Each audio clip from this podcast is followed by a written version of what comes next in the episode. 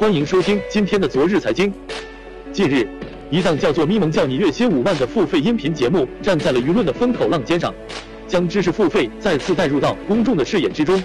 这档付费音频节目之所以引起巨大争议，正是因为咪蒙公司在其品牌发布会上向公众承诺表示，三年后你的薪水涨幅没有超过百分之五十，课程费用将全额退款。正如咪蒙公众号此前引起热议的“职场不相信眼泪，要哭回家哭”等文章一样，此次咪蒙进军知识付费市场的关注度依然居高不下。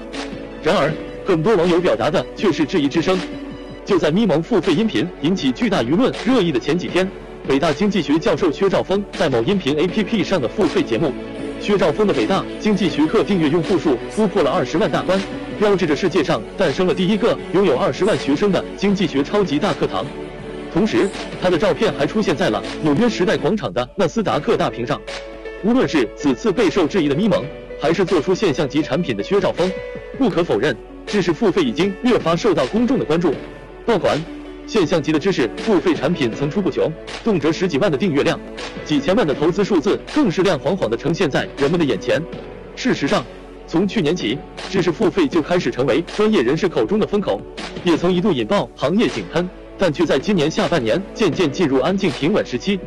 此次咪蒙和薛兆丰引来的热点关注，无疑让人思考：知识付费的爆款时代是卷土重来，还是真的来了？对于知识付费，各位怎么看？